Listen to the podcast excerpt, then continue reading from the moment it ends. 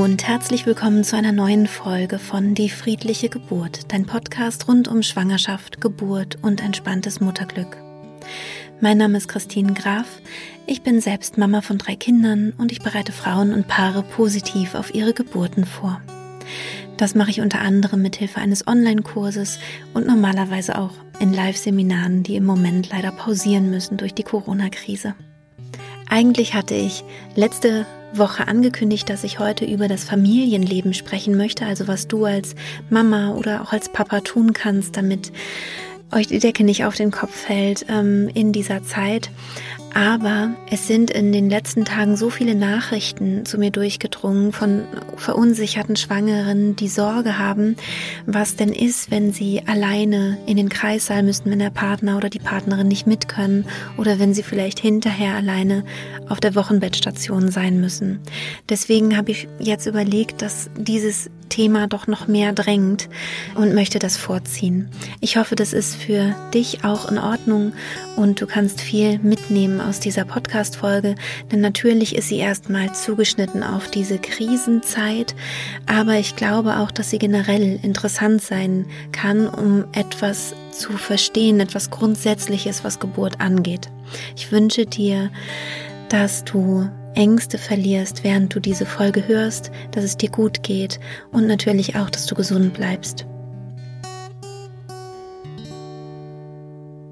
Ich habe zu diesem wichtigen Thema, was ist, wenn ich alleine bin, bei der Geburt oder nach der Geburt, bereits einiges gemacht. Also ich habe bei Instagram da Videos gemacht, die ich eingestellt habe, die auch nach wie vor verfügbar sind. Ich habe auch auf Facebook Videos dazu gemacht und dennoch erreichen mich die gleichen Fragen. Ich merke, dass nicht, nicht bei allen Frauen diese ähm, Videos von mir ankommen und deswegen habe ich überlegt, ich mache doch noch mal eine Podcast Folge dazu. Die Situation im Moment ist wirklich nicht leicht. Sie ist wirklich schwer und wir wissen nicht, wo sie noch, äh, wo sie noch hinführt, was in Zukunft uns noch erwartet. In manchen Kliniken ist es so, dass der Geburtsbegleiter oder die Geburtsbegleiterin nicht mehr mit in den Kreissaal dürfen, wenn ähm, die Gefahr besteht, dass die Familie sich möglicherweise infiziert hat, muss sowieso die Frau alleine in den Kreissaal. Das ist überall so, soweit ich weiß.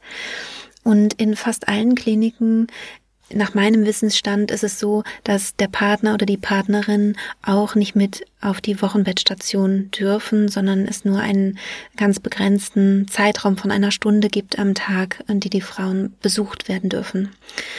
Natürlich ist das eine wirklich schwierige Situation und ich möchte auch hier an dieser Stelle ganz deutlich sagen, dass mir das ähm, nahe geht, dass ich mit euch mitfühle, die gerade in dieser Situation stecken. Und ich möchte mit dieser Podcast-Folge es auch nicht beschönigen. Darum geht's mir wirklich gar nicht, sondern es geht mir in dieser Folge darum, dass wir einen Umgang finden, was wir tun können, wenn wir in diese Situation geraten sollten. Oder wenn du gerade schwanger bist und einfach nicht weißt, was ist jetzt, ich erwarte mein Kind in den nächsten Wochen, ich weiß nicht, wie die Situation in den Krankenhäusern ist was kann ich tun, wie kann ich mich gut vorbereiten, um auch mit einer solchen Situation gut umgehen zu können. Also darum soll es hier in dem Podcast gehen.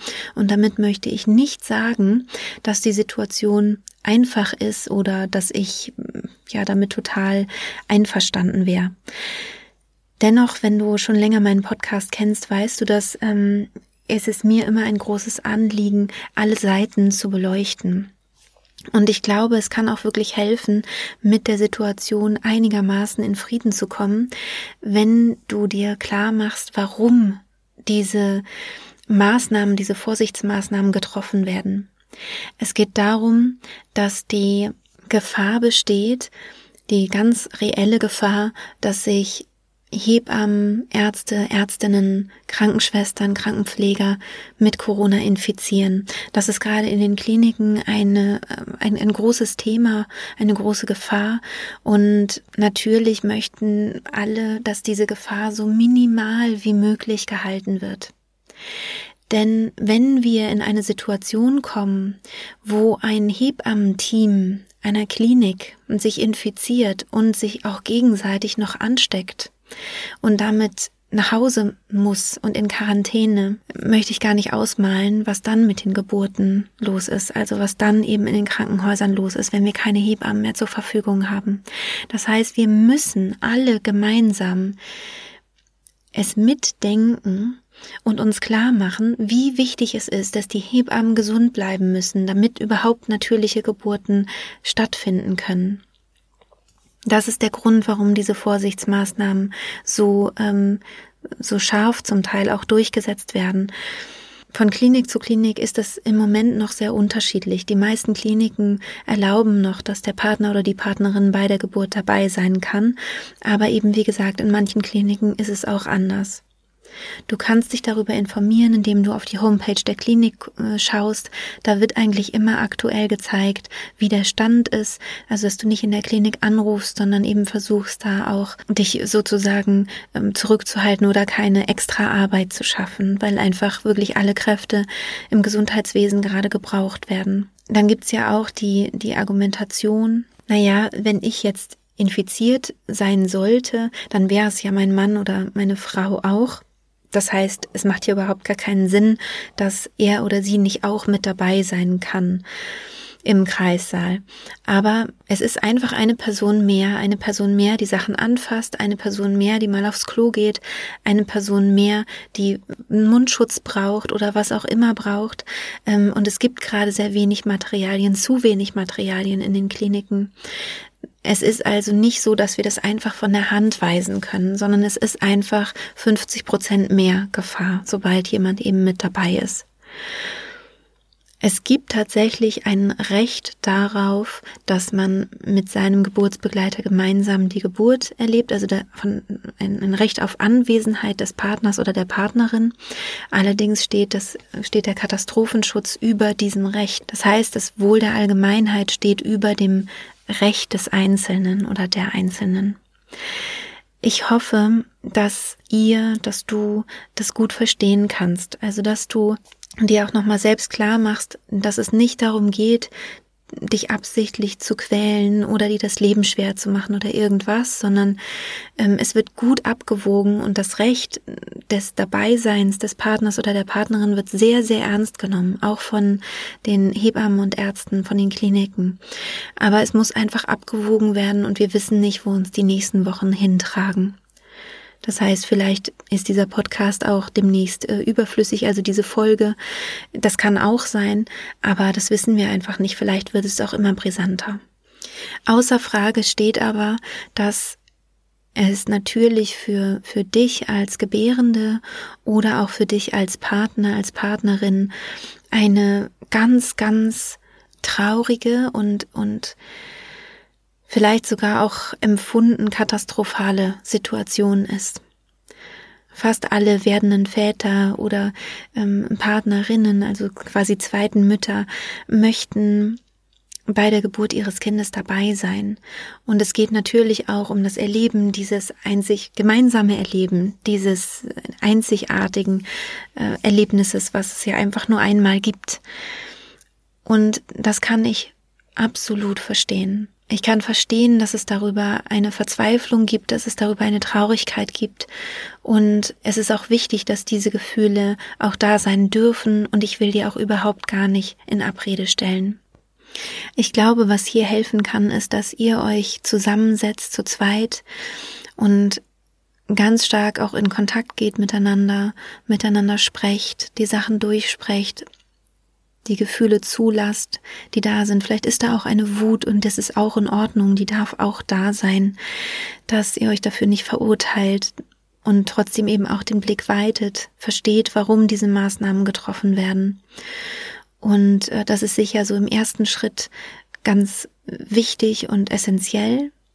Und dann geht es aber eben auch darum, wie kannst du trotzdem eine gute Geburt erleben. Also, dass es für dich keine Katastrophe wird, sondern im Gegenteil, dass du eine selbstbestimmte und positive Geburtserfahrung machen kannst. In einem meiner ersten Podcast-Folgen spreche ich über den inneren und den äußeren Raum. Ich würde dir an dieser Stelle empfehlen, diese Folge noch einmal zu hören.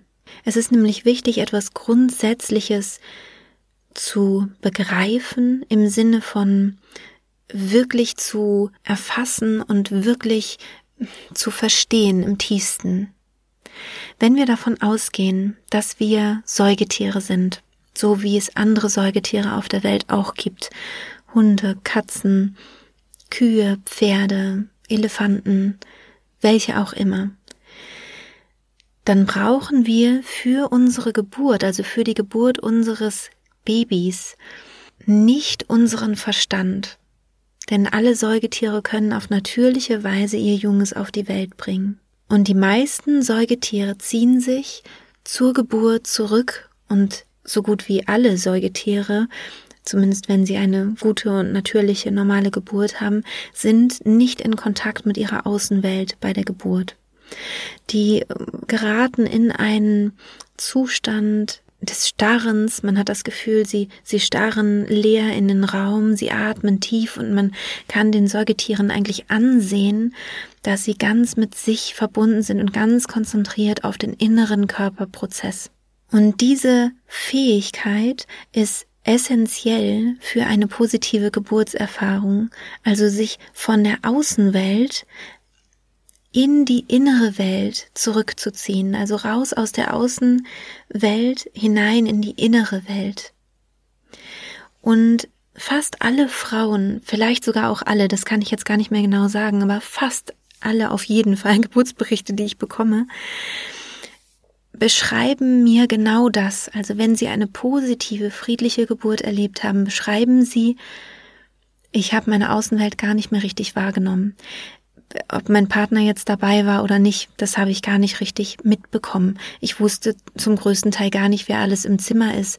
Ich war ganz bei mir und wenn ich ganz ehrlich bin, ich hätte meinen Partner nicht gebraucht für die Geburt. Das bedeutet nicht, dass der Partner überflüssig ist bei der Geburt. Ich betone ja immer, dass der Geburtsbegleiter auch eben wirklich Aufgaben übernehmen kann und auch wirklich unterstützen kann. Aber am Ende gebärst du dein Kind immer alleine. Und zwar im Idealfall bekommst du dein Kind alleine. Das heißt, wenn du nach außen orientiert bist, dann kannst du nicht gleichzeitig in diese konzentrierte Innenschau gehen. Ich mache das in meinen Live-Seminaren immer gerne als Übung, dass ich die Frauen in Hypnose äh, begleite, also indem ich eben eine, eine Hypnose spreche, die Partner daneben sitzen bleiben und in dem Moment, wo ich sage, schaut euch mal eben in die Augen, und das reicht wirklich ein paar Sekunden, fallen sie aus diesem Zustand der Hypnose raus. Das heißt, sie sind entweder im Außen oder im Innen. Es geht nicht gleichzeitig, also nicht, wenn man in Verbindung geht mit dem Außen. Man kann die Augen öffnen und so einen ähm, verschwommenen Blick machen oder ähm, so einen, ich nenne das gerne auch weichen Blick machen, dass man gar nicht alles so klar wahrnimmt, sondern wie als würde man durch Gegenstände durchgucken. Das geht. Dabei kann man auch gleichzeitig in dem tiefen, entspannten Zustand der Hypnose bleiben. Aber nicht, indem wir wirklich rausgehen sozusagen. Das funktioniert nicht. Dann ähm, geben wir die Hypnose auf. Nochmal kurz zur Erinnerung. Was ist die Hypnose? Hypnose ist eigentlich ein Zustand, in dem wir unsere Großhirnrinde etwas herunterfahren. Also der äußerste, ähm, die äußerste Schicht sozusagen unseres Gehirns ist die Großhirnrinde, ist auch der jüngste Teil unseres Gehirns. Und auf diesem, auf dieser Großhirnrinde liegt auch unser Schmerzzentrum. Das heißt, indem wir die Großhirnrinde sozusagen in ihrer Aktivität herunterfahren, fahren wir im Idealfall auch das Schmerzzentrum, das Schmerzempfinden herunter. Und das ist ebenso positiv bei der Hypnose. Hypnose klingt natürlich immer ganz aufregend, aber wenn du die ersten Folgen meiner, äh, meines Podcastes dir anhörst, dann weißt du ja, was ich damit meine. Wir kommen regelmäßig in diesen Zustand der Hypnose, in diesen Trance-Zustand. Das ist ganz normal für unser Gehirn. Es geht eben darum, diesen Zustand willentlich glücklich herbeizuführen bei der Geburt. Und das ist sehr, sehr unterstützend. Wenn wir das wirklich begriffen haben und wir wissen, wenn ich mit meinem Partner in Kontakt gehe, wenn ich ihn angucke, wenn ich seine Hand halte, wenn ich mit ihm kommuniziere und rede, aktiviere ich automatisch auch die Großhirnrinde, dann wissen wir, dass das eigentlich wirklich gar nicht so gut ist für die Geburt. Wie gesagt, Ganz ab davon, dass es natürlich schön ist, wenn der Partner bei der Geburt dabei ist und sich und, und dieses Erlebnis auch auf seine Weise miterlebt. Aber die Geburt machst du im Endeffekt alleine. Und wenn du das wirklich verstehst und begreifst, dann kann dir das ganz, ganz viel Zuversicht geben für die Geburt und ganz viel Zuversicht auch, egal was da kommen mag. Denn im Moment sind die Zeiten so unsicher. Du weißt nicht, was passiert. Vielleicht kommst du in einen isolierten Raum und es kommt jemand nur mit Schutzkleidung rein, die Hebamme zum Beispiel. So etwas kann ja passieren. Das wissen wir im Moment noch nicht. Auch weil wir ja nicht wissen, ob du vielleicht dich noch ansteckst oder, oder schon Corona hast oder was auch immer. Wir wissen einfach im Moment nicht, was da noch auf dich zukommt. Und das Gute ist aber, wenn du in diesen Trance-Zustand hineinfindest, wo du ganz bei dir bist, ganz bei deinem Geburtsprozess und ganz in deinem inneren Fühlen, es ist vollkommen egal, wie die Hebamme aussieht oder ähm, wer im Raum ist oder auch nicht im Raum ist oder ob du vielleicht auch einige Zeit alleine bist.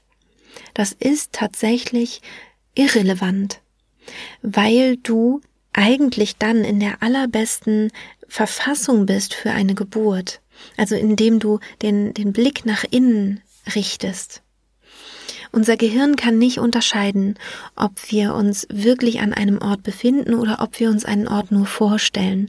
Da komme ich jetzt wieder zum inneren und äußeren Raum. Das heißt, wenn du deine Augen schließt und du stellst dir einen Ort vor, an dem du dich richtig wohlfühlst, das kann auch dein eigenes Zuhause sein, zum Beispiel dein eigenes Bett oder was auch immer für ein Ort, ein, ein Wohlfühlort und du stellst dir vielleicht sogar auch deinen Partner oder deine Partnerin an diesem Ort vor, dann reagiert dein Gehirn und damit dein ganzer Körper so auf die Situation, als wäre das wirklich die reale Situation. Das heißt, du kannst deinem Gehirn sozusagen vorgaukeln, es wären ideale Umstände. Und das ist eben auch meine große Empfehlung für die Geburt. Also, dass du dich nicht ins Außen begibst zu sehr, sondern dass du dich so gut du kannst abschottest. Vielleicht nimmst du dir auch eine Schlafbrille mit, dass du wirklich dich zumachen kannst nach außen und dass du eben ganz bei dir bleiben kannst. Für diesen Zustand, in den du gehst bei der Geburt, nur um das nochmal wirklich ähm, dir ganz klar zu machen. Es ist im Grunde ähnlich, als würdest du einen Marathon laufen und du würdest irgendwann halt immer, also die Anstrengung würde immer mehr zunehmen, immer mehr zunehmen, aber du kommst gleichzeitig in einen Flow, du bist nur noch Atmung, du bist nur noch Rhythmus, du bist nur noch deine Schritte, dein Kopf wird ganz leer, du, du bist eigentlich ausgerichtet nur noch auf den Weg. Ich kenne das als ein Gefühl von, ähm, dass man fast das Gefühl hat zu fliegen. Also ich bin selber noch nie einen Marathon gelaufen, aber schon längere Strecken. Und ähm, wenn ich besonders lang gelaufen bin, bin ich irgendwann in so einen Flow-Zustand gekommen, wo ich das Gefühl hatte, ich fliege sozusagen. Ähm, ich ich habe ja keine, keine Schmerzen mehr gespürt oder ich ähm, habe nicht mehr von außen so viel wahrgenommen, sondern ich war wie in so einem Tunnel. Und im Idealfall ist es so, dass du auch während der Geburt eben in diesen Zustand gerätst. Das ist das, was, was ich zum Beispiel in meinem Kurs ja auch explizit beibringe, dass du diesen Zustand, den du sonst bei einer sportlichen ähm, Leistung automatisch irgendwann erreichen würdest, dass du den eben ganz, ganz schnell willentlich abrufen kannst. Aber denk nochmal dran, Geburt zieht dich automatisch in diesen Zustand. Und das ist eben auch der Zustand, in dem die Großhirnrinde so ein bisschen runterfährt und damit eben auch das Schmerzzentrum. Ich gehe davon aus, dass alle Säugetiere automatisch in diesen Zustand kommen, so wie wir automatisch in diesen Zustand kommen würden bei einem Marathonlauf. Nur müssen wir Menschen halt so viel sozusagen noch wegdenken, damit wir in diesen Zustand kommen können. Und in den Zeiten, die im Moment sind durch die Corona-Krise, ist es noch viel schwerer als normalerweise schon weil es so viel gibt, was uns irritiert und was uns im Außen stört und verunsichert. Und umso wichtiger ist es, dass du dich wirklich konzentrierst auf diesen, diesen Tunnel sozusagen, also deinen Geburtsprozess von innen, also wirklich die Augen geschlossen haben und dich ganz konzentrieren auf die Geburt selbst. Ganz in Verbindung sein mit dir und mit deinem Baby. Ich möchte euch natürlich auch allen Mut machen mit dieser Folge. Und ich habe tatsächlich da mehrere wunderschöne Geburtsberichte mittlerweile von Frauen, die absichtlich sich dagegen entschieden haben, dass der Partner oder die Partnerin bei der Geburt dabei ist. Also vor Corona war das noch wo einfach einige Frauen gesagt haben, nein, ich mache das alleine. Ich gehe in die Klinik und ich werde das alleine machen.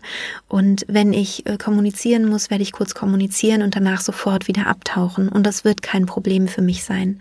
Zum Teil war das auch so, dass es Frauen waren, die einen Partner hatten, der ähm, eine andere Sprache gesprochen hat und dem, dem Deutschen nicht so mächtig war und wo sie dann das Gefühl hatten, ach, sonst, sonst bin ich die ganze Zeit mit meiner Aufmerksamkeit da bei dem Partner, ob er das ob er das denn gut kommuniziert und in meinem Sinne kommuniziert, dann mache ich das lieber schnell selber und äh, tauche danach eben sofort wieder ab.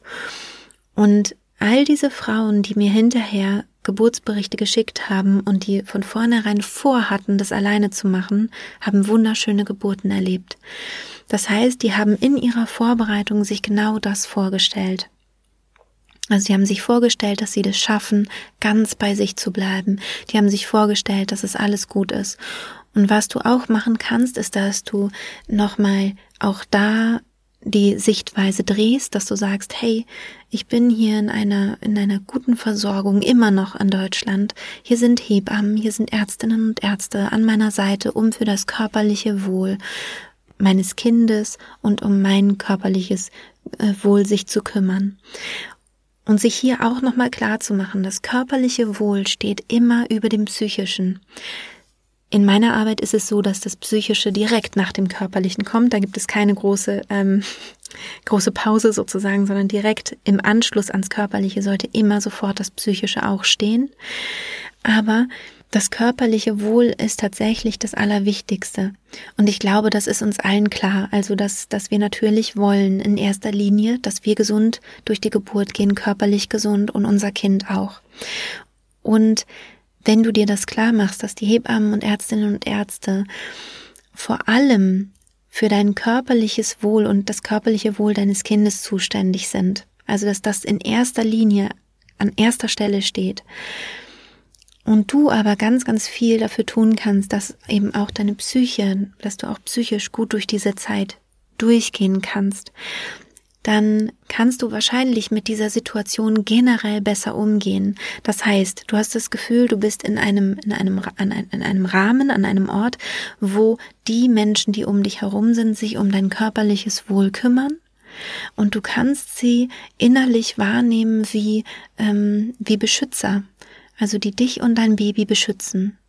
Und indem du das tust, kannst du dich wieder besser öffnen für die Geburt, weil du sagst, ich bin hier in guten Händen. Ich bin hier in guten Händen. Es wird alles dafür getan, dass wir hier gesund diese Geburt machen können. Und ich mache alles, was ich dafür tun kann, um diese Geburt auch subjektiv positiv zu erleben. Und was auch noch helfen kann, fällt mir gerade noch ein, ist, dass du dir bewusst machst, was du ja eh schon weißt, dass deine Hormone, also dein Gefühlshaushalt sich auf dein Kind überträgt.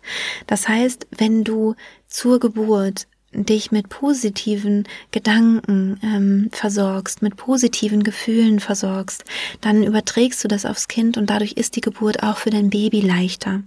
Oft ist es so, dass wir das dann leichter können. Also oft ist es so, dass wir, wenn wir für jemanden anderen etwas machen sollen, das leichter können, als wenn wir selber in einer Notsituation sind. Das heißt, wenn du jetzt denkst, ich bin so verzweifelt und traurig, weil mein Partner nicht dabei sein kann bei der Geburt, zum Beispiel, dann fällt es dir wahrscheinlich schwerer, diese Gefühle zu drehen, wenn du es einfach für dich sozusagen machen möchtest, als wenn du dich auf dein Kind besinnst und sagst, ich möchte, dass es meinem Baby jetzt gut geht bei der Geburt und ich werde alles dafür tun, damit ich aus dieser Situation für mein Kind das Beste mache, was überhaupt möglich ist. Eine Frage, die mir jetzt auch noch gestellt wurde, war, was ist denn mit dem, ähm, mit dem Bonding? Was ist denn, wenn ich jetzt alleine in der Klinik bin und mein Partner sieht das Kind vielleicht erst zwei Tage später? Was kann ich denn da machen? Und ich glaube, man kann da sehr, sehr viel machen, auch schon im Vorfeld. Also versucht vorher als Paar ganz eng miteinander zu sein. Wenn du dich zum Beispiel freust, wenn dein Partner etwas sagt, das Kind die Stimme deines Partners verbindet mit einem Gefühl der Freude, also mit den Hormonen, Endorphine zum Beispiel, dann entsteht da schon eine Verbindung zwischen, zwischen dem Partner oder der Partnerin und deinem Kind. Also es passiert auch schon vorher.